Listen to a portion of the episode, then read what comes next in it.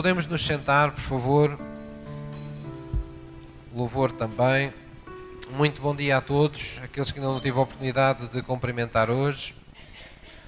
Eu queria pedir aos irmãos que abrissem as vossas Bíblias no Salmo 1. Salmo 1, nós vamos continuar, agora que estamos nesta doce presença de Deus. A Bíblia diz que quando buscamos em espírito e de verdade, nós o alcançamos, Ele está no meio de nós e o que de mais sagrado nós podemos fazer é permitir que Ele nos fale. E a palavra de Deus é o momento em que nos expomos em nossa alma e em nosso coração àquilo que o Espírito de Deus quer verdadeiramente falar dentro de nós. Então nós vamos continuar a falar acerca de atitudes para a vitória. Foi isso que nós começámos a falar na semana passada. Esta vitória é uma, uma expressão em sentido lato que na prática engloba tudo o que nós o que, o que nos desafia em nossa vida neste mundo, não é? Ou seja, Deus tem um caminho vitorioso traçado para todos nós a partir do momento que entregamos nossa vida a Jesus e, e, de acordo com a Bíblia, nascemos de novo no nosso espírito para Deus. Deus traçou esse caminho, um caminho de vitória para todo o crente. Deus o anunciou com todas as letras na sua palavra e vimos isso aqui na semana passada, quando ah, diz lá em 1 João 5,4 que tudo aquilo que é nascido de Deus, nascido do Espírito para Deus, esse vence o mundo. E a vitória com a qual vencemos o mundo é a nossa, a nossa fé. Hoje nós vamos ver também, ah, desculpem uma expressão um pouco assim de rajada, não é? Também mais três versículos bíblicos. Este é o primeiro deles. Ah, e esta, esta quantidade de versículos com que nós começamos esta, esta palavra e começamos a anterior é para que os irmãos compreendam e vejam as, abundantes, as abundantes promessas que Deus tem na Sua palavra de que tem um caminho vitorioso traçado para nós. Em Salmo 1, vamos ver, no, logo no, no, no, início desse, desse salmo, Deus nos, nos, mostra que é a Sua vontade uh, que sejamos prosperados. Prosperados num sentido uh, lato do termo, no sentido de que Deus quer que todas as, as coisas contribuam juntamente para o bem daqueles que o amam. E em Salmo 1 diz assim: Bem-aventurado o homem que não anda segundo o conselho dos ímpios, daquelas pessoas que, não, que estão sem Deus, nem se detém no caminho dos pecadores, nem se assenta na roda dos que escarnecem, mas escolhe ter o seu prazer na lei, na palavra do Senhor. E nessa palavra mergulha, medita dia e noite, pois aquilo que o faz será como uma árvore plantada junto a ribeiros de águas, a qual dá o seu fruto no seu tempo, e as suas folhas não cairão, e tudo quanto fizer prosperará. Tudo quanto fizer prosperará. Às vezes as pessoas olham para isto e pensam, pastor, então, mas uh, quer dizer, é só isso? Eu, vou, eu, eu tenho esse cuidado de me render à palavra, de me expor à palavra, de mergulhar na palavra de Deus na sua revelação diariamente e depois tudo o que me der na cabeça para fazer, tudo prospera. Não, não é aquilo que me vai dar na cabeça. Quando nós mergulhamos na palavra, a Bíblia ensina que os desejos de Deus tornam-se os nossos desejos. Nós eh, desconectamos com este mundo e conectamos, vamos assim dizer, com o coração de Deus. E é por isso que tudo quanto nós vamos fazer, segundo aquilo que estiver em nosso coração, tudo aquilo que nós bebemos da palavra, tudo aquilo que recebemos da palavra que aceitamos no nosso coração, tudo o que intentarmos fazer, isso então vai prosperar, porque estaremos a fazer as coisas de acordo com a vontade de Deus.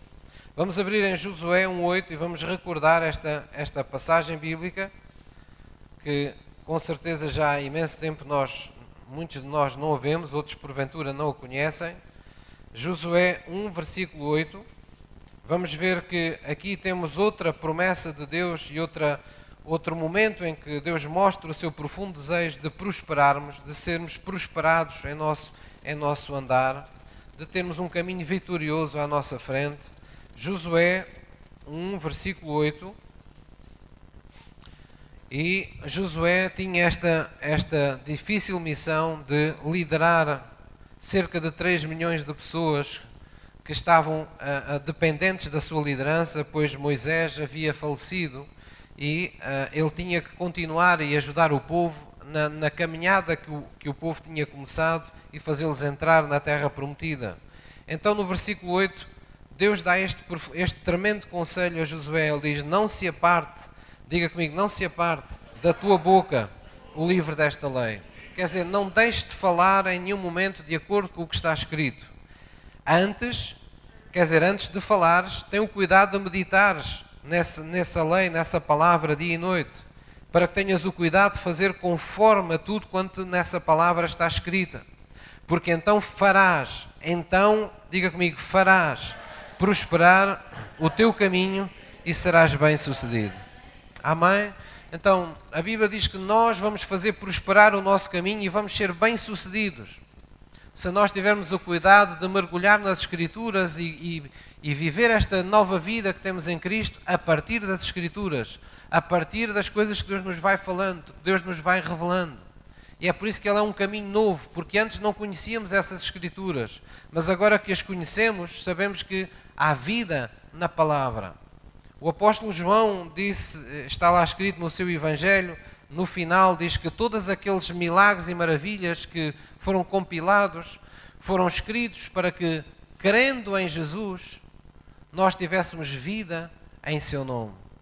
Então o propósito da palavra é sempre esse, é gerar-nos a vida, mas qual vida? A vida de forma plena diante de nós. Quer dizer que as, que as situações para as quais nós somos chamados a viver nós possamos alcançar o máximo potencial que Deus preparou nelas para a nossa vida. Amém? Vamos continuar e vamos abrir nesta última passagem, segundo aos Coríntios, no Novo Testamento, segundo aos Coríntios 1, versículo 20. Segunda aos Coríntios 1, versículo 20. Segunda Epístola aos Coríntios, carta aos Coríntios 1, versículo 20. E diz assim: já todos encontraram?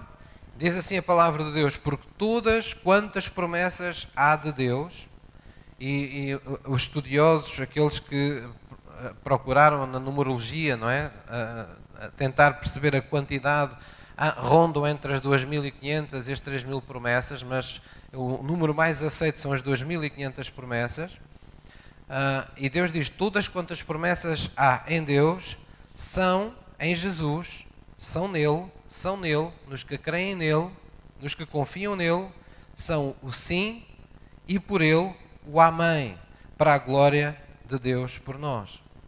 Então, na prática, o que aqui nos está a dizer é que é da vontade de Deus abençoar-nos. E Jesus também, o que aqui está a dizer é que, na verdade, ele já concordou em fazê-lo na nossa vida. O sim fala da vontade. Em Jesus temos o sim. Sim, é da vontade de Deus fazeres isto, fazeres aquilo. Fazeres o, eh, possuires as promessas que estão escritas acerca, acerca da tua vida. Mas também tens o amém, quer dizer, Jesus entrou em, em, concordância contigo para que essas coisas te fossem possíveis em tua vida. Nele tens o sim e tens o amém, o amém. quer dizer, nele tens a vontade de Deus para ti e tens a concordância, o acordo. Deus entrou em acordo contigo para que tu pudesses possuir aquilo que Ele colocou em Sua palavra. Então, na prática, é como se nós tivéssemos uma, uma qualquer herança, mas depois fôssemos dar os passos legais para que ela fosse de facto nossa. É isso que aqui está escrito. Novo Testamento é isso mesmo. O Novo Testamento que há no nome de Jesus quer dizer que foi uma herança que ficou, foi deixada a todos os que crescem em Jesus Cristo. Todos os que crescem em Jesus Cristo beneficiariam, poderiam usufruir das promessas de Deus. E para que isso fosse possível, diz a Bíblia aos Hebreus, o apóstolo falou aos Hebreus dizendo: o testador teve que falecer. Jesus tinha mesmo que morrer para que esse testamento pudesse entrar em vigor. Ele foi mais longe e diz que em Jesus Cristo nós temos o sim e o amém dessas promessas. Jesus, por assim dizer, procedeu a todos os, todos os passos legais para que aquilo que está escrito e que todos podem ler, aqueles que creem no seu nome possam fruir dessas promessas. Então, Deus em todo o tempo tem esse caminho vitorioso preparado para nós. Contudo, um caminho vitorioso não significa que nesse caminho não vamos ter tribulações, não significa que não vamos ter duras provas, não significa que não vamos ter aflições. A Bíblia fala que todas essas coisas fazem parte do nosso caminho como também fazem parte do caminho de todas as pessoas que estão na terra. Simplesmente há uma diferença. Quando nós estamos nele, quando nós estamos em Cristo, as tribulações, as provações e as outras todas que existem na Bíblia desagradáveis, existem para contribuir juntamente para o bem daqueles que amam a Deus. São como que transformadas, ou em testemunhos, ah, ou em lições de vida, ou num aprendizado, ou numa, num crescimento espiritual, ah, ou num aumento de fé ou de manifestação da presença de Deus em nossa vida. Ou seja, qualquer complicação que venha, qualquer desafio que venha, quando Deus está conosco, essas coisas são usadas para nosso benefício apesar de serem negativas, elas são usadas para nosso benefício. É isso que a palavra diz. Quer dizer que no poder da graça de Deus que opera sobre todo aquele que crê, Deus irá alterar o curso natural da nossa vida sempre que necessário, para que as coisas aconteçam de acordo com a sua promessa. Mas para isso é preciso que nós creiamos em Jesus Cristo. E para quem esteve ontem nesse evento com o pastor Benin, ficou claro, não é, que Crer em Jesus Cristo é mais do que crer que é verdade uma série de coisas que Ele fez. Crer nele é confiar nele. É, na verdade, nós nos rendermos totalmente a Ele, depositarmos totalmente confiança nele. Há muitas pessoas que creem na, na, na, Bíblia, que creem na Bíblia, mas não acreditam que determinadas porções da Bíblia se possam cumprir na sua vida. Porquê? Porque não confiam verdadeiramente que a palavra, que é Jesus, possa fazer todas as coisas na sua vida. E é por isso que ainda há muita incredulidade no coração dos crentes. Tem a ver com as coisas para as quais nós ainda não confiamos verdadeiramente em Jesus. E por isso ficamos demasiadamente ansiosos. Por isso ficamos entregues à preocupação. Por isso nos desgastamos. Por isso ficamos às vezes estressados, não é? E ficamos ah, ah, angustiados e, e de mãos caídas quando as promessas falam o contrário acerca da nossa vida. Então é preciso nós confiarmos, é preciso nós crermos em Jesus. Amém? Vimos na semana passada que, enquanto cristãos que somos, nós temos que deixar de tomar o lugar de Deus. No sentido de que temos que, de certa maneira, uh, deixar de assumir a responsabilidade de fazer os impossíveis da nossa vida.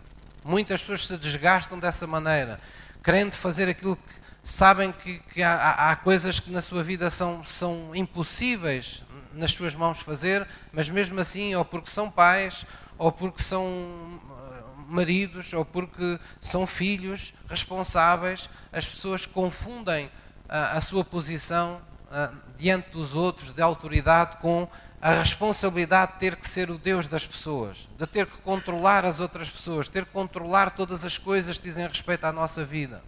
E isso é assumirmos o lugar de Deus. Esse não é o lugar, não é isso que Deus quer que nós façamos.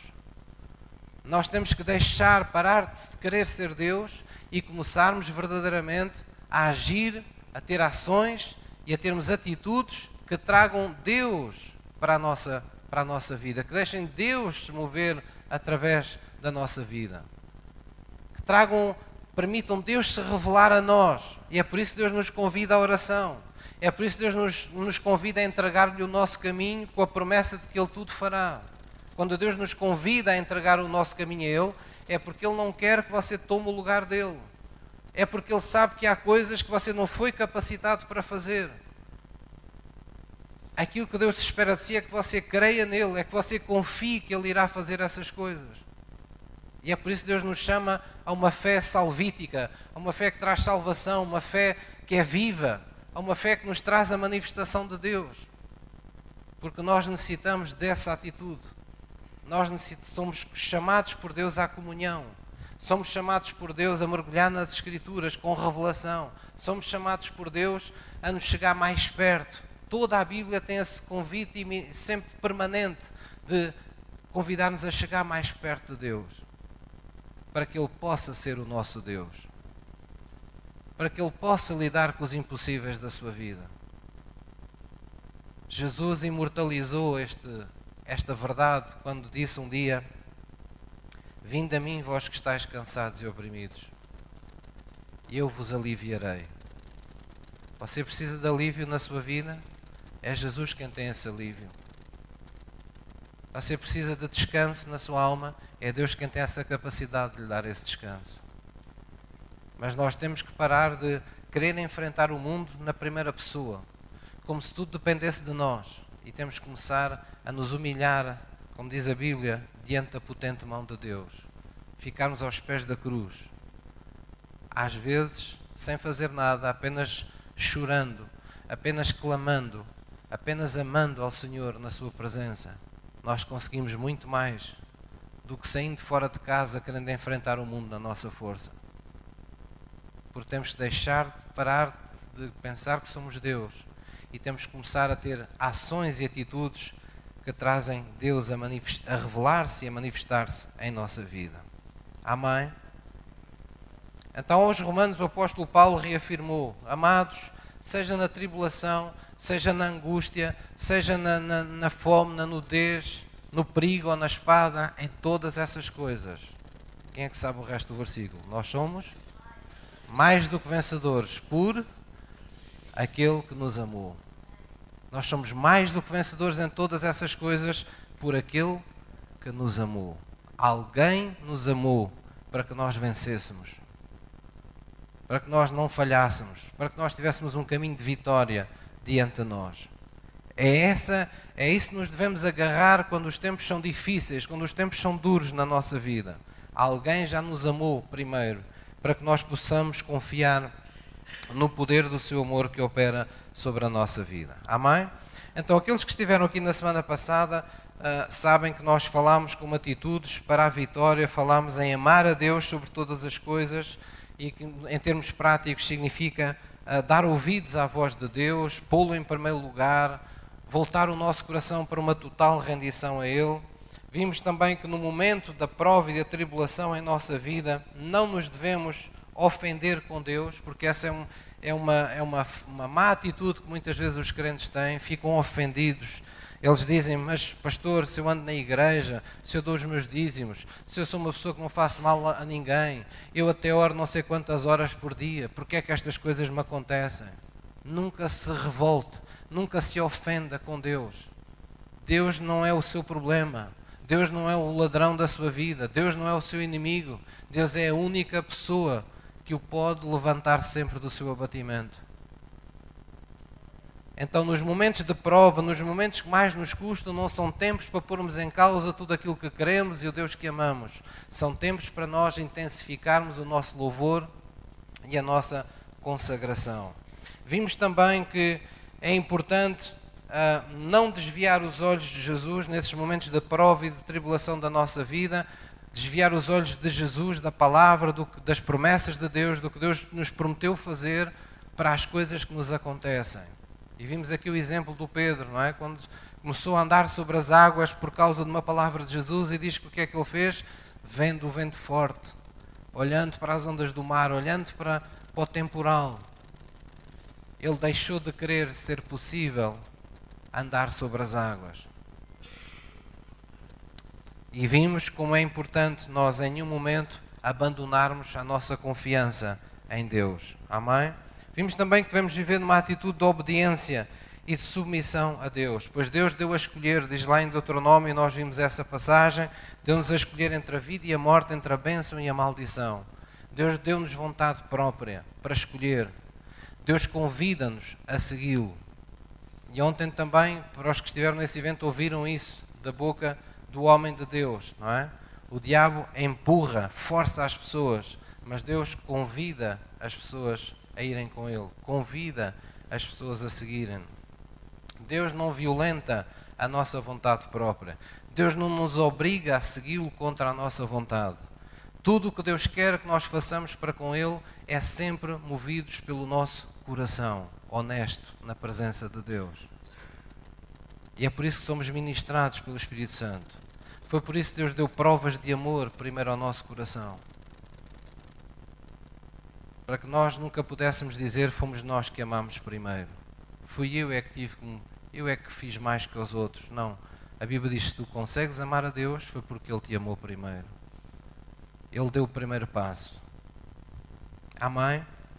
Então hoje nós vamos falar de mais algumas atitudes importantes para nós termos um caminho vitorioso e não poderíamos deixar de fora esse exemplo clássico uh, e bíblico de, de, atitude correta que foi a atitude de Josué e Caleb, enaltecida pelo próprio Deus. Conforme os irmãos, a maioria dos irmãos já sabe, durante a, a, a passagem pelo deserto do povo hebreu, quando saiu do Egito, a caminho da terra prometida, um grupo de pessoas muito grande, que era todo aquele povo hebreu, eles passaram pelas mesmas adversidades, eles atravessaram o mesmo deserto, eles seguiram os mesmos líderes, ah, eles viram os mesmos sinais e as mesmas maravilhas de Deus, resolvendo problemas práticos que eles tinham, como por exemplo quando queriam comer, de onde vinha a comida, quando queriam beber, de onde vinha a água.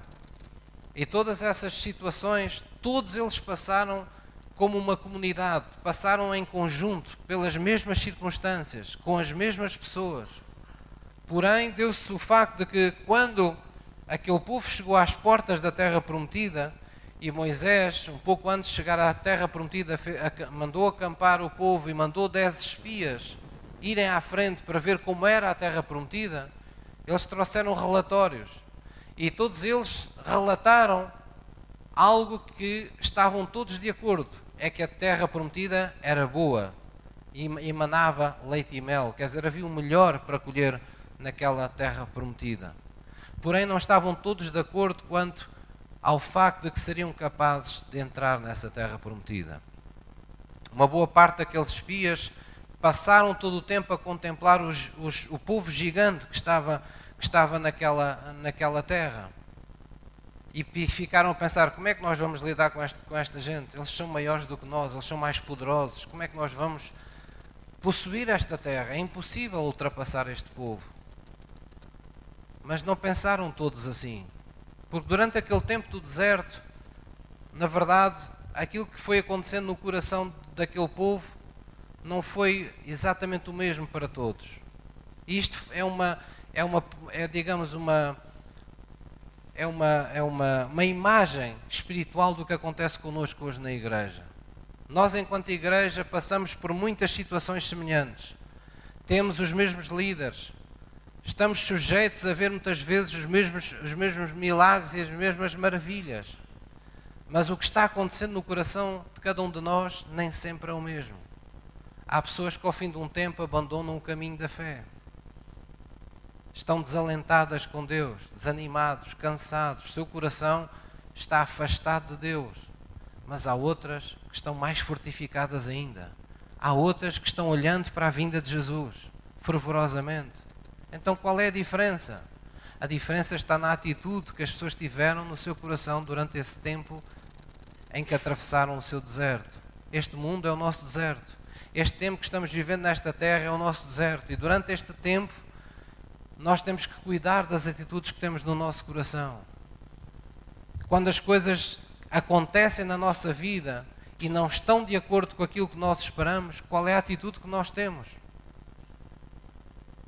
Muitas pessoas uh, descarrilam imediatamente, infamam a sua terra prometida, não creem que Deus possa fazer aquilo que lhes prometeu, porque viram uma dificuldade, porque viram um relatório contrário, porque olharam para um extrato bancário ou, ou, olharam para uma situação de emprego e pensam: não, não vai ser possível Deus fazer aquilo que Ele prometeu. Ele não vai poder suprir as minhas necessidades. Não, Ele não vai poder lidar com esta enfermidade. Já lidou com outras, mas com esta não. Há sempre entre nos meios religiosos sempre aquelas pessoas que estão mais interessadas nos casos das pessoas que não conseguiram ser curadas do que em, em olhar para os testemunhos daqueles que foram curados. E por vezes essas atitudes que nós temos acabam por determinar e por marcar aquilo que está aumentando ou que está diminuindo no nosso coração onde nós pusermos os nossos olhos, isso vai ministrar à nossa alma. Então nós temos que decidir rapidamente se queremos contemplar testemunhos ou se queremos contemplar testemunhos. Ah, pastor, esta pessoa esperou em Deus. Ai, ela era tão perfeita, ela sabia mais da palavra que eu, fazia melhor do que eu, e mesmo assim, olha, Deus não, Deus a desamparou. Mas quem é quem é que pode dizer que Deus desamparou alguém? Quem é que conhece o coração de alguém, das outras pessoas, para saber o que está errado ou o que está certo? Mas muitas vezes nós cristãos somos iludidos assim.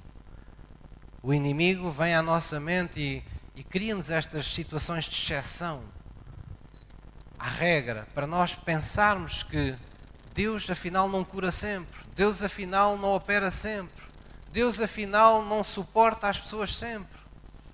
E quando nós damos essa, essa possibilidade dentro de nós, a nossa fé acabou de ser quebrada. Porque Deus não diz em nenhuma passagem que vai desamparar o justo. Deus não diz em nenhuma passagem que o que nasce de Deus às vezes não vence o mundo. Deus faz afirmações perentórias. Ele é a justiça, Ele é a verdade, Ele é o poder em pessoa. Então nós temos que confiar no que Ele diz. Se nós queremos obter aquilo que Ele promete. Posso ouvir uma mãe?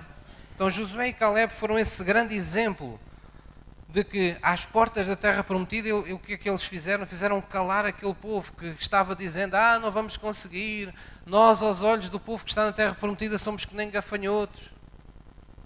E os gafanhotos ficam no deserto. Mas Josué e Caleb, que tinham visto os sinais e as maravilhas de Deus no deserto, eles dentro do coração deles estavam cheios de vontade de entrar naquela terra prometida. Eles sabiam que Deus não iria falhar com eles. Eles calaram aquele povo, eles já não podiam ouvir tanta murmuração. E eles disseram: Não, pelo contrário, subamos com ânimo, subamos na certeza de que o nosso Deus, o nosso Deus, é que nos vai dar esta terra prometida. Não somos nós vamos lutar contra ninguém, é o nosso Deus que nos vai dar a terra prometida. Nosso Deus é que vai assumir as nossas guerras como guerras do Senhor. Ele é que vai lutar por nós. Ele é que vai abrir o caminho por nós.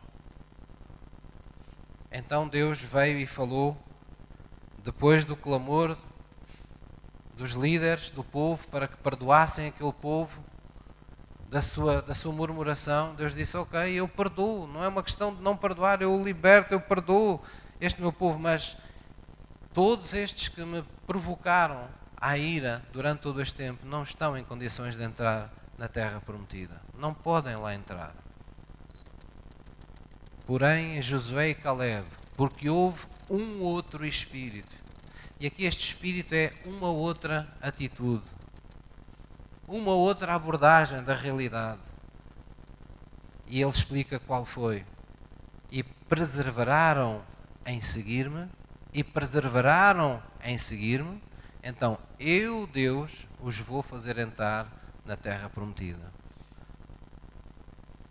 Então, Deus volta a lembrar que é Ele que é Deus e que não dá o seu lugar a ninguém. Josué e Caleb agiram corretamente, mas eles não se tornaram super-homens. Deus disse: Sou eu, Deus, que faço as coisas que só Deus faz. Mesmo tendo eles a atitude correta, eu é que os vou fazer entrar na terra prometida que lhes prometi. Nós temos que ter atitudes corretas, mas nunca nos devemos esquecer que é sempre Deus que nos faz entrar a todos nós nas suas promessas, no cumprimento das suas promessas, porque Jesus é o autor e o consumador da nossa fé. Ele está no princípio, ele é o alfa, ele é o ômega, ele está no princípio de tudo aquilo que acontece por Deus na nossa vida e na consumação das promessas de Deus em nossa vida. Ele esteve no princípio na criação de todas as coisas, ele estará no princípio quando todas as coisas entrarem no, no, digamos, no tempo apocalíptico de Deus. Amém? Então nós precisamos confiar dessa maneira. Qual foi esta grande atitude que nós temos que sempre que guardar? Qual é que virtude é esta? É de perseverar em seguir a Deus nos momentos mesmo nos mais difíceis, mesmo quando estamos cansados. Ontem este homem de Deus disse uma coisa tremenda, simples, mas tremenda. Que quando um, uma, alguém começa uma corrida, ele começa sempre cheio de vigor, cheio de força, não é? Começa a corrida, a respiração, tudo, está tudo perfeito. Mas, à medida que aquela corrida se torna longa, que aquela maratona vai se aproximando do fim, quando está mais próximo do fim do que do início, o atleta começa a, começa a ter que lutar com o cansaço. Começam-lhe a vir pensamentos de desistir. Nenhum atleta pensa em desistir quando a corrida está a começar. Mas quando já está cansado, quando já está na corrida há muito tempo, começam a ouvir pensamentos de desistência. E eu se calhar não vou, não vou aguentar. E eu já não aguento mais. E vem aqueles pensamentos, já não aguento mais. Que vem a todos nós, em circunstâncias da vida em que passamos por duras provas. Eu não aguento mais isto, eu não aguento mais esta situação. Eu estou cansado de clamar a Deus por isto. Eu estou cansado de lutar contra esta realidade na minha vida. Mas este homem de Deus disse uma coisa muito sábia. Quando você se sente mais cansado, significa que está mais próximo da meta. Então não é a altura de desistir, é a altura de perseverar na fé. Hoje há muito cristão que está cansado, e eu incluo-me nesses crentes que estão cansados da, da imoralidade consentida na sociedade em que vivemos das coisas mais aberrantes e abomináveis que nós estamos admitindo na vida das pessoas nos dias de hoje. E para muitos de nós que sabemos o que a palavra de Deus diz em, muitos, em muitas dessas situações, só nos apetece dizer Maranata, Jesus vem depressa. Estou cansado deste mundo como ele está. Ele está a ficar num estado de degradação, num estado de deterioração que não apetece mais viver nele. Jesus, por favor, vem mais depressa. Esse cansaço não significa que você está mal ou que está errado. Significa que você está mais próximo da sua meta, da vinda de Jesus na sua vida, em muitas circunstâncias práticas que envolvem promessas de Deus para a sua vida, para a sua saúde, para o seu casamento, para a sua alma, para a sua vida material, para o que quer que seja, nós temos momentos assim, em que já estamos tão fartos que só nos apetece desistir, desistir de orar, desistir de confiar, desistir de vir à igreja. Parece que não há meio das coisas se endireitarem na nossa vida. Lembre-se, quando você sente vontade de desistir, quando você sente o cansaço a querer tomar lugar em si. Lembre-se, eu estou mais próximo da meta, estou mais próximo de cortar a minha meta, de entrar na minha terra prometida, do que quando comecei a minha corrida. Então eu não vou correr em vão todos estes anos da minha vida. Eu não vou correr em vão, não vou fazer tomar em vão as orações que já fiz por este assunto da minha vida. As, vezes, as lágrimas que eu já chorei na presença de Deus por este assunto na minha vida. Eu não vou deitar isso por terra. Eu vou perseverar na fé. É isso que Hebreus quer dizer quando diz que não não rejeiteis a vossa confiança em Deus que tem grande e avultado galardão. E Deus diz lá com todas as letras: se o justo recuar na fé, eu não tenho prazer nele. Por isso Deus nos encoraja a querer com paciência. Querer com paciência não é querer de braços cruzados, é crer de braços levantados, louvando a Deus, dando glórias a Deus enquanto esperamos pelo cumprimento de uma qualquer promessa em nossa vida. Amém?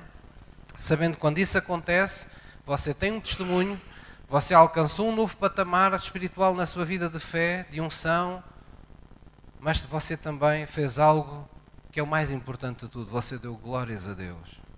Mostrou a todas as pessoas à sua volta que aqueles que esperam em Deus alcançam aquilo que Deus promete. Nós todos devemos isso a Deus. Sempre que nos propomos alcançar alguma coisa na Sua presença. Amém? Por isso, diga à pessoa que está ao seu lado: não desistas. Enquanto não vires com os teus olhos físicos aquilo que Deus prometeu na tua vida. Amém? Vamos abrir em Filipenses 2. Filipenses 2, versículo 3, vamos ver outra atitude para a vitória. Vamos ver esta atitude para a vitória. Nós vamos falar de algo que toda a gente acha que é humilde. Você já ouviu alguém dizer: "Ah, eu sou eu sou orgulhoso"? Toda a gente acha que é humilde, sempre. Mesmo quando não é. Mas humildade, não é? É verdadeiramente uma atitude para a vitória. Nós vamos ler uma passagem bíblica que nos fala da importância e de como é da vontade de Deus termos um coração humilde na presença de Deus. Filipenses 2, versículo 3.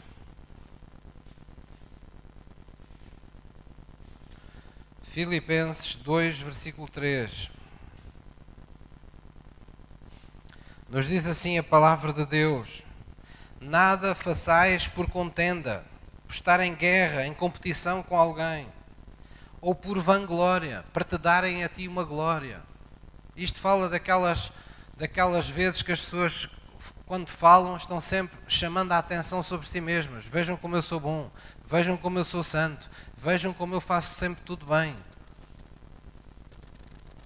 Muitas vezes a, a, mostrando um, um, um ego maior do que o espaço para o qual ele foi criado. Muitas vezes mostrando insuficiências afetivas. Então diz: Nada façais por contenda, nada façais por vanglória. Qual é a glória que é vã? É aquela que é atribuída aos homens, porque a glória não foi feita para ser atribuída aos homens, foi feita para atribuir toda ela a Deus. E depois diz: Mas quando fizeres alguma coisa, faz por humildade, diz aqui. Cada um considera os outros superiores a si mesmo. No versículo 4 diz: Não atentando cada um para o que é propriamente seu, mas cada qual também para o que é dos outros. Está a ver? É por isso que o António Costa aumenta sempre os impostos. Ele está sempre atentando para o que é dos outros. Estou a brincar. Desculpem uma brincadeira fora de contexto. Então o que é isto atentar para o que é dos outros? Atentar para o que é dos outros não é ver o que é que os outros têm que eu posso ir buscar. Atentar para o que é dos outros é atentar para o bem que podes fazer aos outros, para aquilo que é a forma como tu podes contribuir para que os outros vençam, para que os outros sejam salvos, para que os outros sejam abençoados. Está a falar de um amor altruísta que só a humildade nos dá a capacidade de viver. Considerar os outros superiores a nós mesmos não é eu ter um complexo de inferioridade, de achar que toda a gente é mais do que eu. Mas ter humildade também não é achar que somos mais que os outros. Ou que somos mais que Deus. Ter humildade é exatamente isso. É termos a medida certa do valor que todos temos na vida uns dos outros. É nós estarmos em posição de considerar que o que é melhor para os outros é uma prioridade para a minha vida. Então, quando isso está no nosso coração, nós estamos em condições de praticar o mandamento de Deus, de amar os outros como amamos a nós mesmos. Porque eu vou ser capaz de desejar para os outros, de servir o que for necessário à vida dos outros, de orar pelos outros como se eu orasse por mim mesmo,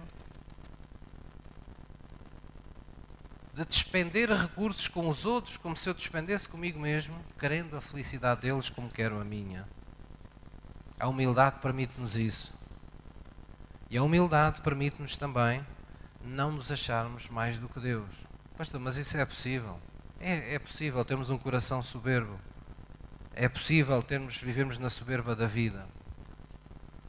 É possível acharmos que somos mais do que Deus. Quando nos falam de salvação e e nós ficamos com um ar de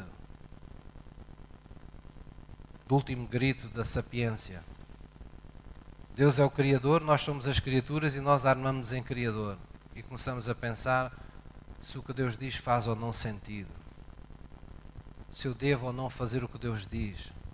Como se isso fosse uma. Como é que eu ia te explicar? Como se isso fosse apenas uma, um ponderável na minha vida. Não, nós temos que nos humilhar, como diz a Bíblia, debaixo da potente mão de Deus, para que a seu tempo Deus nos exalte. Porque a soberba de vida, o orgulho do coração, diz a Bíblia, que é um princípio espiritual que precede a queda. Quando as pessoas entram nesse caminho, está uma queda à espera delas mais à frente. Mas se nós tivermos um espírito de humildade, há honra à nossa espera. Deus promete honrar os humildes de coração. Deus promete exaltar aquele que se humilha debaixo da sua vontade ou que se humilha até perante os outros. Por isso Jesus disse: vocês querem querem ser querem estar numa posição de autoridade, então sejam o serviçal de todos. Submetam-se a todos, porque é assim que as coisas funcionam no meu reino. Se vocês desejarem servir a todos, Deus vai dar a oportunidade de vocês poderem estar em autoridade sobre outras pessoas. Porquê? Porque ele vai ter a certeza que pode confiar em vocês, que vocês não estarão lá para se aproveitar de ninguém. Vocês estarão em autoridade sobre as pessoas para as servir, tal como o meu filho Jesus Cristo faria em vosso lugar. Quem é que me está a entender? Então a palavra de Deus é isso que ensina. Aqui continua e diz mais. No versículo 5, de sorte que haja em vós o mesmo sentimento que houve também em Cristo Jesus, que sendo em forma de Deus, não teve por usurpação ser igual a Deus, mas esvaziou-se a si mesmo, tomando a forma de ser, fazendo semelhante aos homens. E mesmo assim, achado na forma de homem, como se já não bastasse Deus ser passado por um homem, ele diz que mesmo assim ainda se humilhou a si mesmo, sendo obediente até à morte e morte de cruz. E por isso, por tudo isto, porque Jesus se humilhou, ele não precisou ser humilhado. Ele foi antes exaltado. Porque Jesus, na altura que teve a oportunidade entre fazer o que sentia e aquilo que Deus dizia, pôs a sua vontade no chão e fez a vontade de Deus, Deus escolheu exaltá-lo. Jesus mostrou que era digno da confiança de Deus. O versículo 9 diz: Por isso também Deus o exaltou soberanamente, acima de tudo e de todos. Diga comigo, ele deu um nome que é sobre todo o nome, para que ao nome de Jesus se dobre todo o joelho dos que estão nos céus, na terra e debaixo da terra, e toda a língua confesse que Jesus Cristo é o Senhor, para a glória de Deus Pai. Amém? Então, esta é, este é o fruto da, da humildade. A humildade não é sermos uns, desculpem a expressão, uns bananas. A humildade é nós termos este espírito para com as outras pessoas e para com Deus, sabendo que sobre nós há um Deus que vela sobre as suas promessas, sobre os seus princípios espirituais para os cumprir. Quando Deus, por exemplo, nos pede para perdoarmos, até mesmo os nossos inimigos, o que está por detrás disso não é meramente amor, é também humildade. Porque um orgulhoso nunca é capaz de o fazer.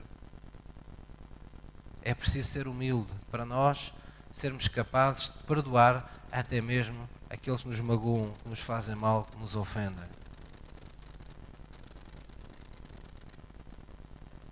Tem que haver humildade. Ela tem que estar por detrás da ordem do perdão.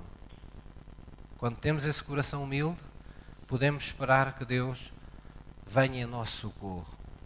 Esses são os tipos de atitudes. Esta é uma dessas atitudes que nós podemos encarnar naquilo que eu acabei de vos dizer, que é tomarmos atitudes e ações que façam com que Deus se revele a nós e com que Deus lide com os impossíveis da nossa vida. Sempre que fazemos estas coisas com o sentido de que não somos mais nossos, mas pertencemos a Deus e Deus está atento ao que se passa na nossa vida e Deus é poderoso para mudar o curso natural das coisas em nossa vida, então nós estamos colocando o nosso caminho nas mãos de Deus. Estamos lhe dizendo, Senhor, vê como eu confio em Ti, que eu faço as coisas como Tu dizes mesmo quando isto não faz toda a lógica da minha cabeça.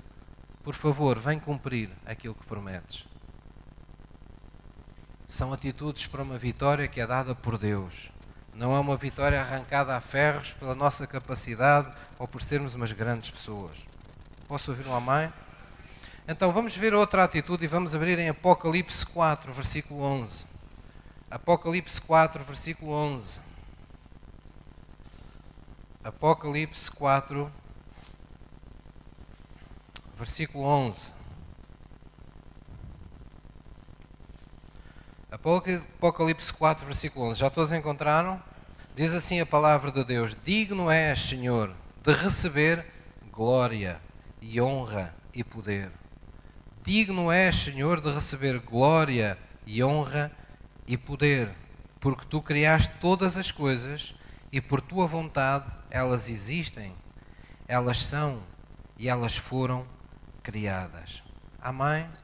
Então, a atitude que vamos falar é de adorar a Deus com a nossa vida. Esta é uma atitude poderosíssima que nós temos. adorar a Deus não é meramente nós cantarmos para Deus. Nós já tivemos um período de adoração em que usámos cânticos, mas a nossa adoração não terminou quando terminou o último cântico a nossa vida, ela deve ser ela própria vivida com todos os dons que Deus nos deu e com todas as forças, com todo o entendimento, com todas as capacidades que Deus nos deu, deve ser vivida para adorar a Deus. E é por isso que a Bíblia diz que tudo o que fazemos devemos fazê-lo como ao Senhor. Se estamos a trabalhar e se temos patrões, nós devemos procurar a excelência no nosso trabalho, não é porque o patrão é bom ou porque o patrão é mau, mas é porque nós queremos dar a glória a Deus no trabalho que fazemos, mesmo na terra. A Bíblia chega ao ponto de dizer: quer comamos, quer bebamos, não é? O que quer que a gente faça, façamos tudo para a glória de Deus. E é por isso que há pessoas que têm, sentem no seu coração, por exemplo, consagrar a, a sua refeição a Deus. Ou quando estão à mesa, ah, sempre gostam de agradecer a Deus a sua refeição. É, é por isso que há pessoas que, quando estão a passear, não estão sequer às vezes nem a trabalhar, nem estão em casa a comer nem a beber, mas estão a passear e vislumbram uma, uma, uma, uma, paisagem de cortar o fogo, de cortar a respiração, logo se lembram de Deus. E agradecem a Deus por poderem estar a contemplar aquela paisagem. Então, dar glórias a Deus é exatamente isto. É em tudo o que fazemos no nosso viver diário, termos a capacidade de dedicarmos a Deus e termos consciência de que Ele está presente diante de nós, sempre que o admitimos. É isso que é dar glórias a Deus. Não precisamos fazer uma oração, uma reza, sempre que fazemos, damos um passozinho qualquer na vida. Não, esta assunção, esta, é admitirmos esta realidade de que temos consciência de que Ele está vivo em nós. Não somos nós mais que vivemos, mas é Cristo que vive em nós. Quer eu esteja na natureza, quer eu esteja passeando, quer eu esteja contemplando, estou a ter um momento qualquer de prazer, eu lembrar-me, obrigado, Senhor, por ter este, este prazer, ter esta oportunidade na minha vida. Estou a comer uma boa comida, não há nenhum pecado nisso. O pecado é a glutonice. Não há mal nenhum em comer um pastel de nata. Agora, se forem cinco ou seis, perdoa-me, Senhor.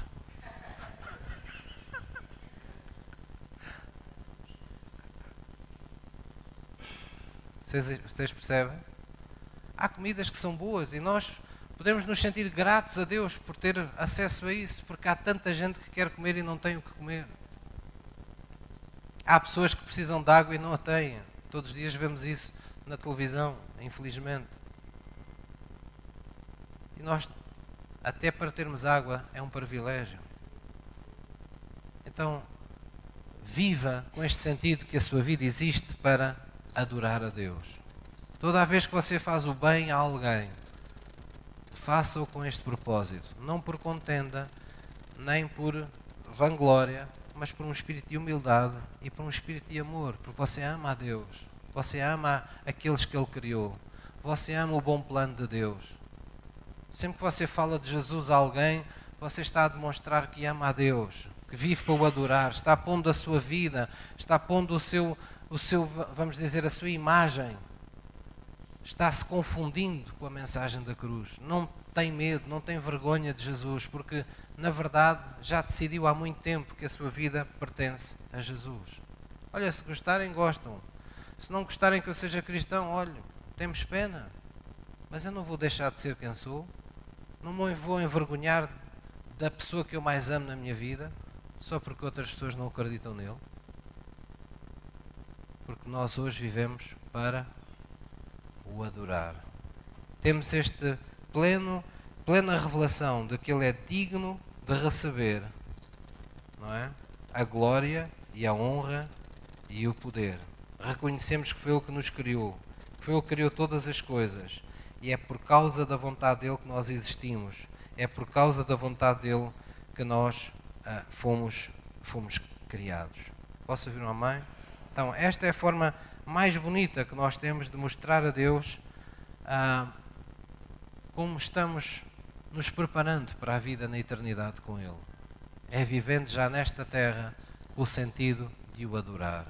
Saber que Ele está sempre presente em tudo na nossa vida. Amém? Agora, há sentidos mais práticos da adoração. Por exemplo, qual de nós já não cresceu com esta, com esta, com este chavão bíblico, não é? Quando não souberes mais o que fazer, como vocês sabem? Louva a Deus.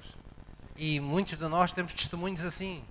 Temos situações assim na nossa vida que nós alcançamos testemunho porque já tínhamos feito tudo o que sabíamos fazer, mas escolhemos fazer como que, vamos dizer, ato final, até que Deus confirme a Sua palavra, um ato de adoração, desprendido, rendido a Ele, consagrarmos totalmente mais e mais a Ele.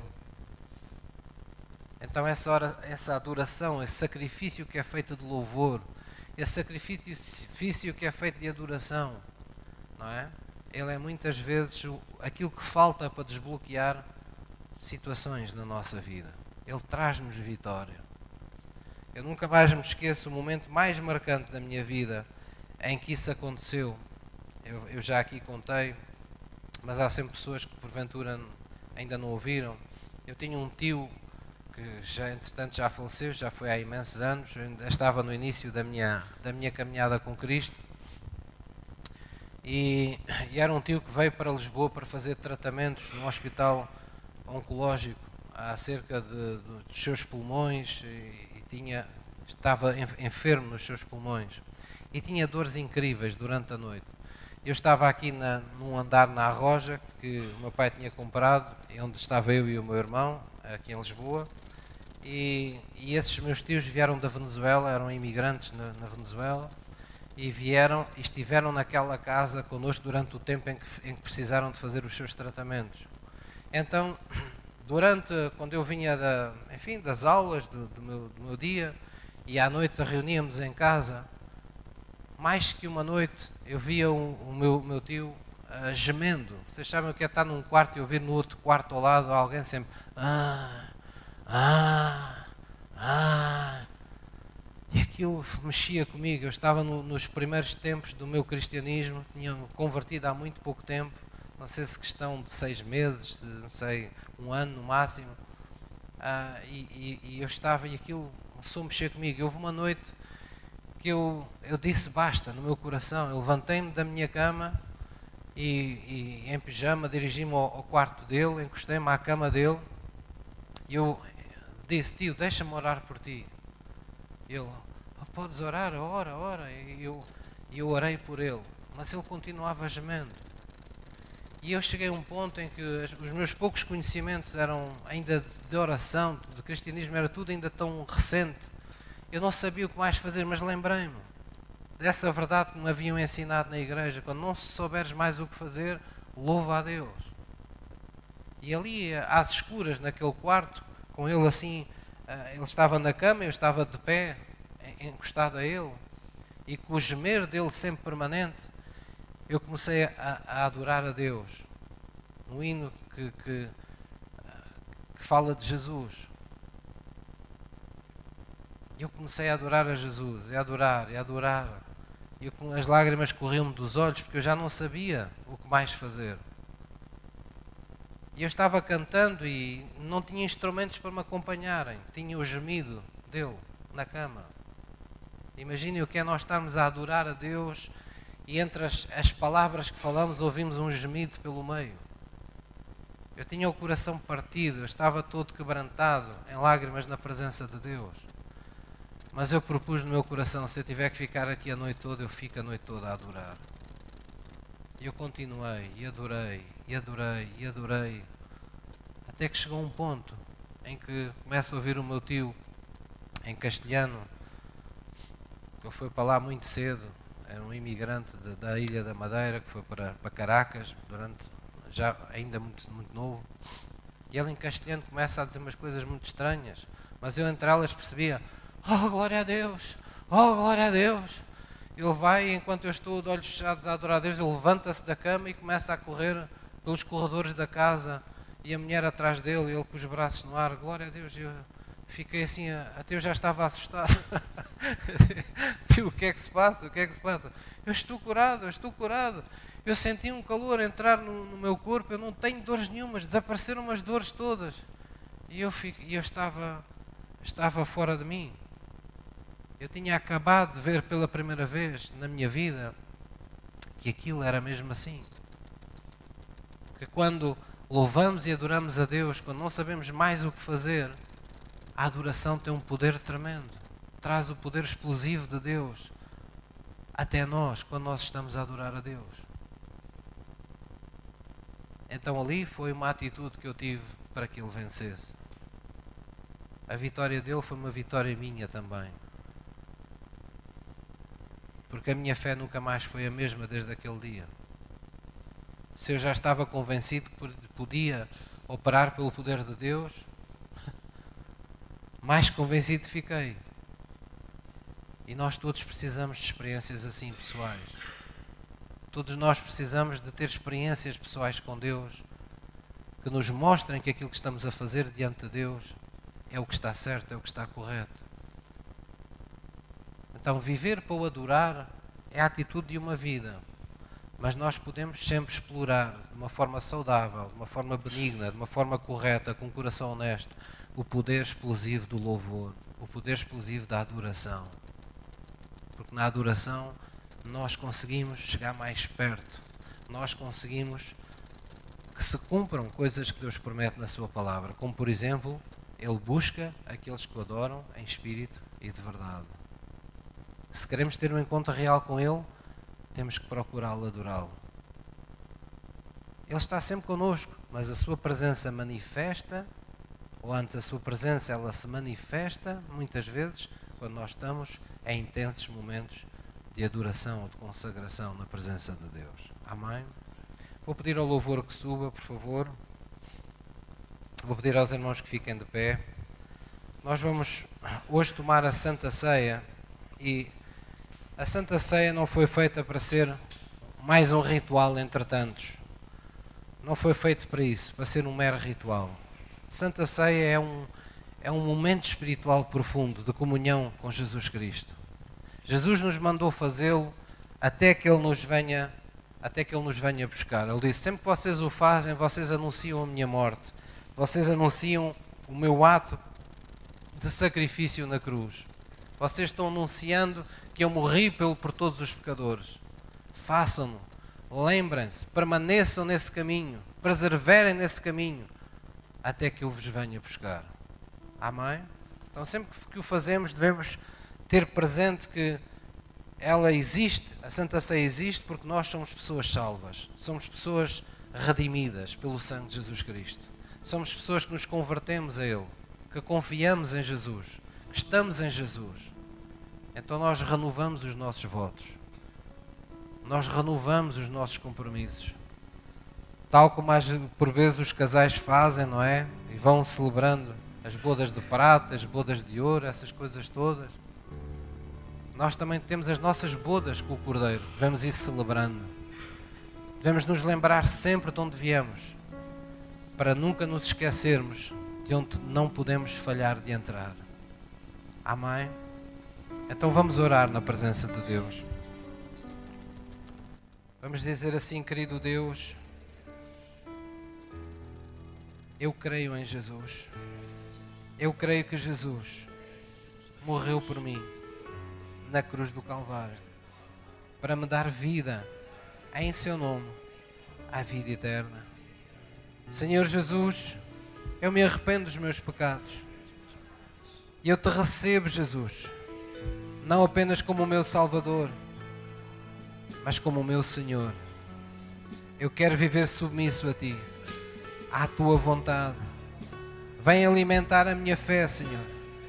Vem me dar forças no meu interior, vem-me capacitar a viver numa fé viva, numa fé salvítica, na qual eu possa sempre encontrar socorro em toda a tribulação, vitória em cada desafio, cura perante cada enfermidade. Vem-me dar essa força, vem-me dar esse poder para que eu esteja sempre por cima e nunca por baixo, e o poder do pecado não me possa afligir. Em nome de Jesus. Aceita, Senhor, a minha adoração nesta manhã, pois eu rendo o meu coração a Ti e com fé no meu coração eu vou tomar esta santa ceia sabendo que estou comungando contigo, sabendo que estou celebrando esse sangue que derramaste há dois mil anos atrás, naquela cruz, para perdoar os meus pecados, para uma nova aliança, muito acima de qualquer bruxaria, qualquer feitiçaria, de qualquer mal espiritual que procure visitar a minha vida.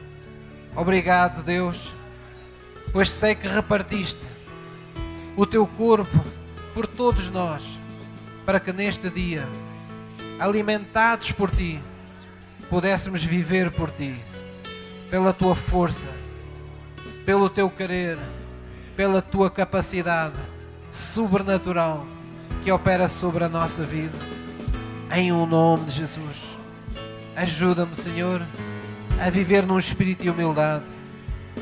Não me deixes ensoberbecer em meu coração, mas ajuda-me a considerar o meu próximo sempre superior a mim mesmo. Ajuda-me, Senhor, a sempre ser capaz de pôr a minha vontade no chão para fazer a tua vontade todos os dias da minha vida.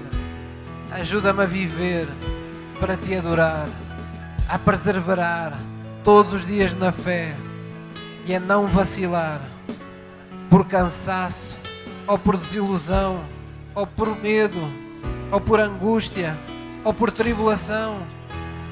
Porque sobre todas essas coisas, eu sei que já sou mais que vencedor por causa do teu amor. Em nome de Jesus. Em nome de Jesus. Amém. Vamos adorar a Deus de todo o nosso coração. Enquanto eu oro pelos elementos da Santa Ceia e nos preparamos para vos servir essa Santa Ceia. De glória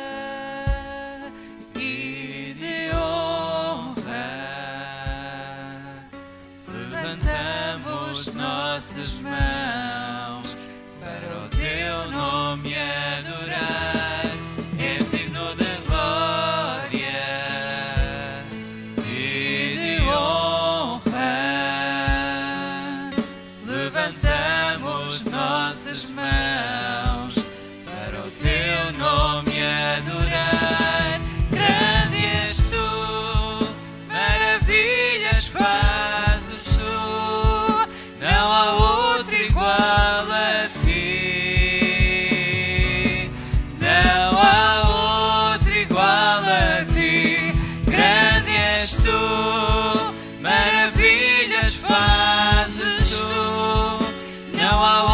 igual